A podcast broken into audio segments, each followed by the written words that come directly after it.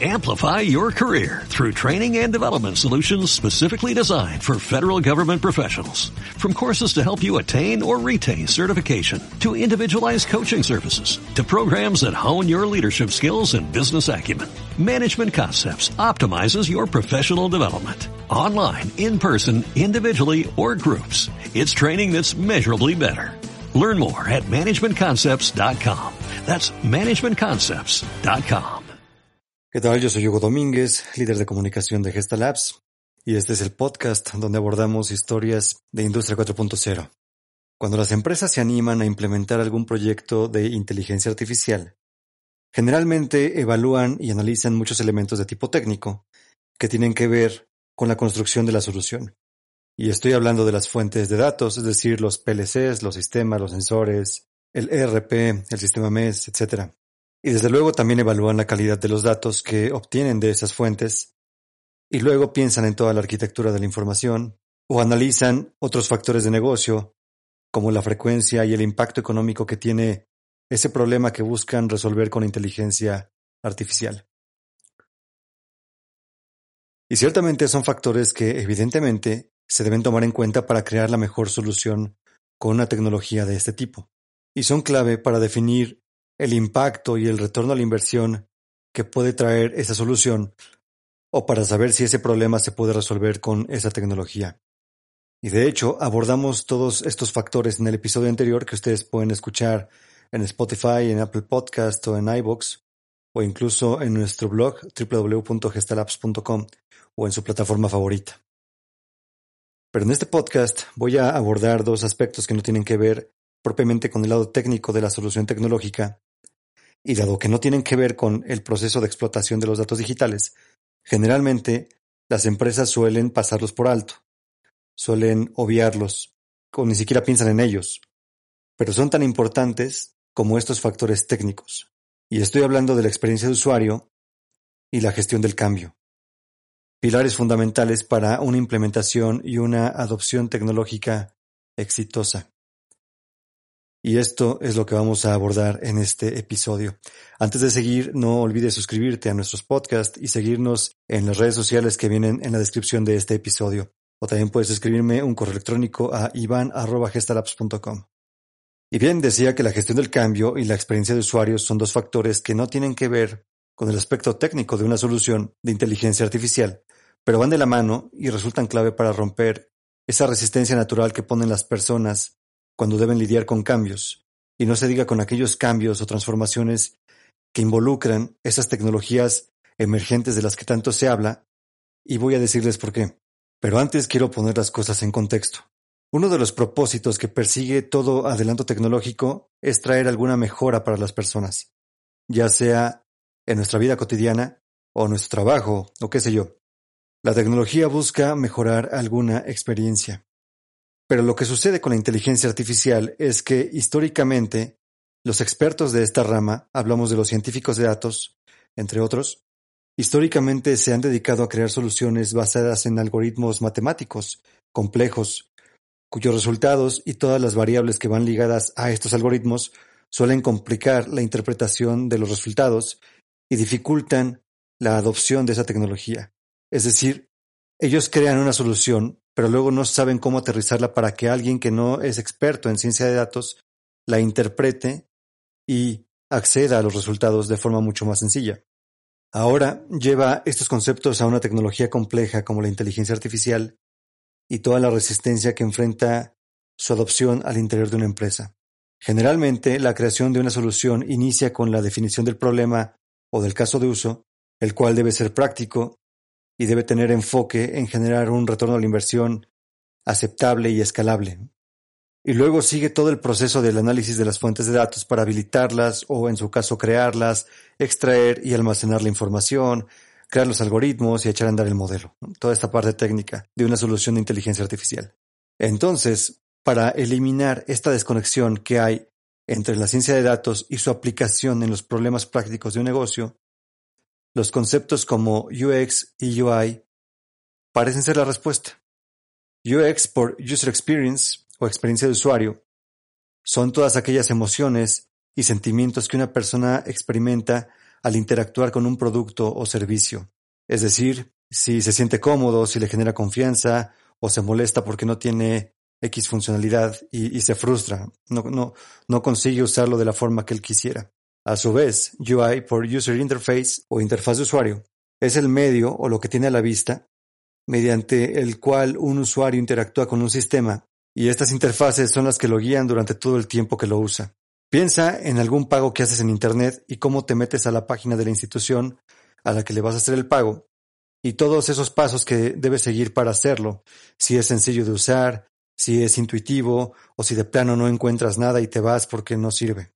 Así que, en combinación, estos dos aspectos se han vuelto clave al implementar soluciones de inteligencia artificial porque facilitan su adopción. Y por ello es clave que en cualquier desarrollo tecnológico se incorporen las mejores prácticas de UX y UI y se haga desde el principio del proceso, es decir, desde que se define el problema, las variables, los usuarios, todos los procesos que intervienen, etc.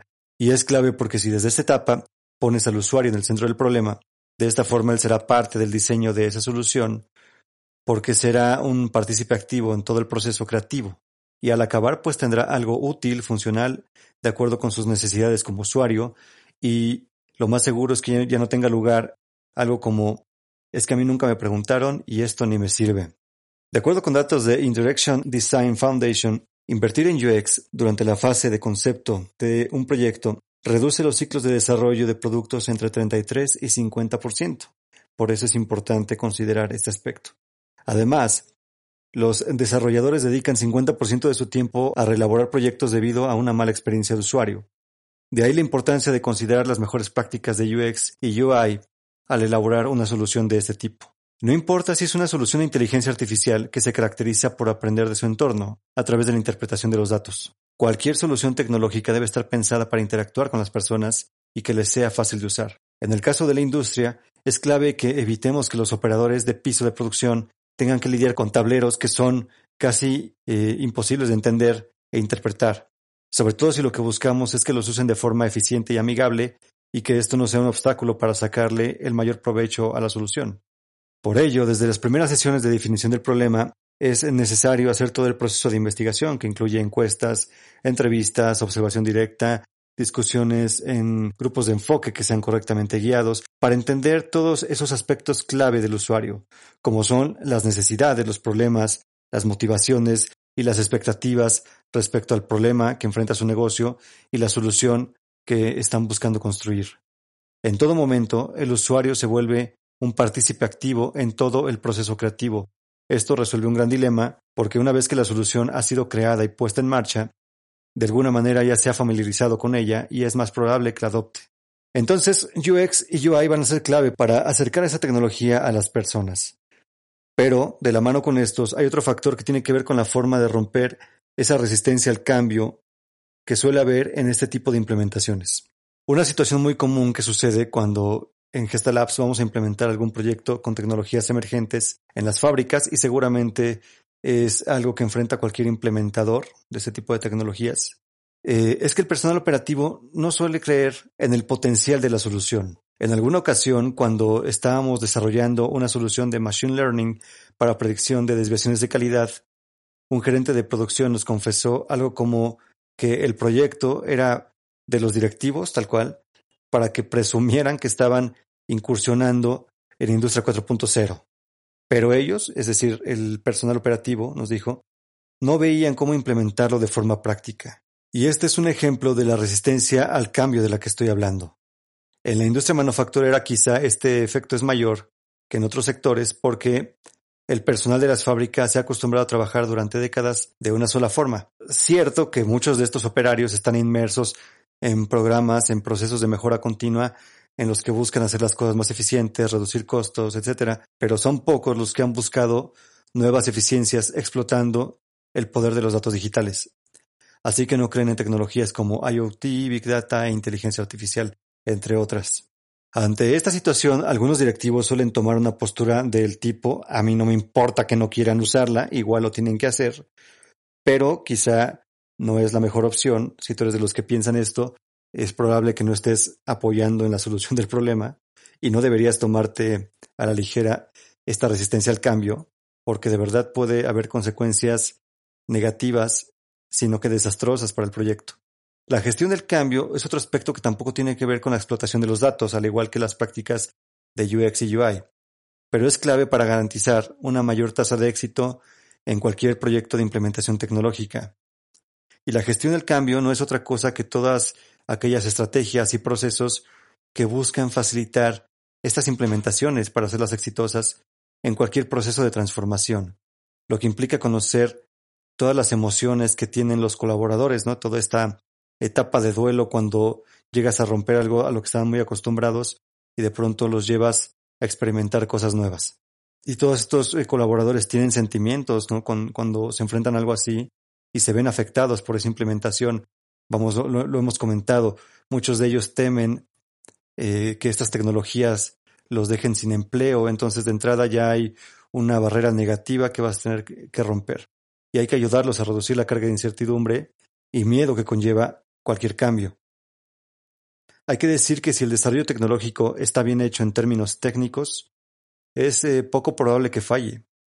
Pero el hecho de no considerar los factores que inciden directamente en una adopción de la tecnología podría colapsar tus esfuerzos de transformación digital. ¿Y qué tan importante es este aspecto, el de la resistencia al cambio, el de la gestión del cambio? De acuerdo con la consultora Gartner, 70% de las implementaciones fracasa por una gestión del cambio nula o deficiente. Siete de cada diez proyectos no llegan a buen puerto por no tomar en cuenta esta resistencia al cambio y actuar en consecuencia. Así de importante es. Porque piénsalo por un momento e intenta empatizar y ponerte en su lugar, en el lugar del operario, en el lugar de tu equipo técnico, cuando se enfrenta a un cambio de este tipo. Tú eres el operario y tu jefe te dice que la empresa implementará un nuevo sistema de inteligencia artificial y desde que escuchas el término inteligencia artificial ya estás pensando que se trata de esa tecnología que deja a la gente sin empleo. ¿no? Y luego te dice eh, tu jefe que esto es para reducir los defectos de calidad porque están teniendo muchos costos eh, elevados en esta parte. Y tú, y tú sigues pensando mientras escuchas, ¿no? Claro, entonces van a meter este sistema porque nosotros no somos tan buenos y no somos tan eficientes para hacer ese trabajo. Así que cuando ellos descubran que el sistema lo hace mejor que nosotros, nos van a correr. Esto es lo que piensa un operario. Por mucho que tú estés convencido de los beneficios, tanto para la empresa como para el mismo operario, que puede tener una tecnología de este tipo, ellos no están pensando como tú. Ellos están pensando desde el punto de vista eh, de un trabajador que se siente amenazado. Y lo más natural es que se resista a implementar esa solución o de plano la sabotee, ¿no? En casos más drásticos. Y el riesgo de esto es que la tecnología no sea correctamente empleada y en consecuencia no dé los resultados y luego se hace un círculo vicioso porque los que le implementaron, los directivos, van a pensar que en realidad esas tecnologías no son prácticas y no son útiles, pero en realidad es que no se rompió ese círculo vicioso que nos llevó a pensar esto. En este punto es necesario trabajar en la creación de programas de gestión del cambio, donde los directivos se involucren directamente promoviendo los beneficios de usar las nuevas herramientas, la nueva tecnología, donde se comunique de forma efectiva los beneficios que trae, tanto a nivel individual, porque una persona que aprende a trabajar con nuevas tecnologías es una persona que desarrolla competencias mucho más especializadas y que también van a facilitar eh, la transición de la empresa hacia este cambio digital, van a facilitar este salto digital. Y esta comunicación, para ser efectiva, debe ser transparente y debe ser abierta en todo momento, en la que transmitas adecuadamente la visión que tiene la empresa con esa tecnología los cambios que va a haber. Aquí es crucial no mentir ni crear falsas expectativas. Y también hay que decir muy claramente la forma en que les beneficia a los colaboradores y a la empresa, como decíamos, y la forma en que pueden integrarse en todo momento para tener la mejor solución con la que se sientan cómodos, ¿no? Aquí es lo que decíamos de la importancia de incorporar UX y UI.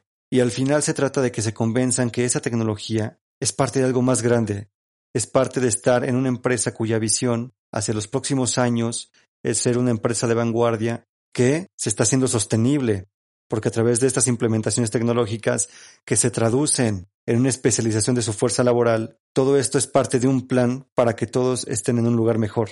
Es clave evitar un mensaje de que la tecnología deshumaniza a las empresas.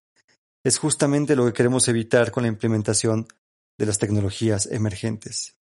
Porque en realidad así es como funcionan. Y seguramente lo que tú quieres en tu empresa, además de incorporar el estado del arte en tecnologías emergentes, es retener al mejor talento.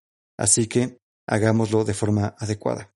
Y bueno amigos, esto es todo en este episodio. Espero que la información les sea muy útil y que les ayude a romper esta resistencia al cambio y a crear las soluciones más adecuadas para quienes las van a usar para el personal operativo. Y bueno, es todo. Yo soy Hugo Domínguez, líder de comunicación de Gestalabs, y nos seguimos escuchando. Muchas gracias.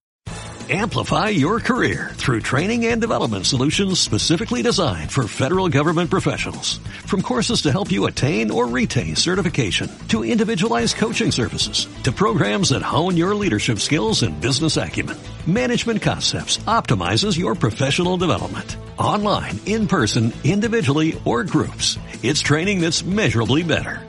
Learn more at managementconcepts.com. That's managementconcepts.com.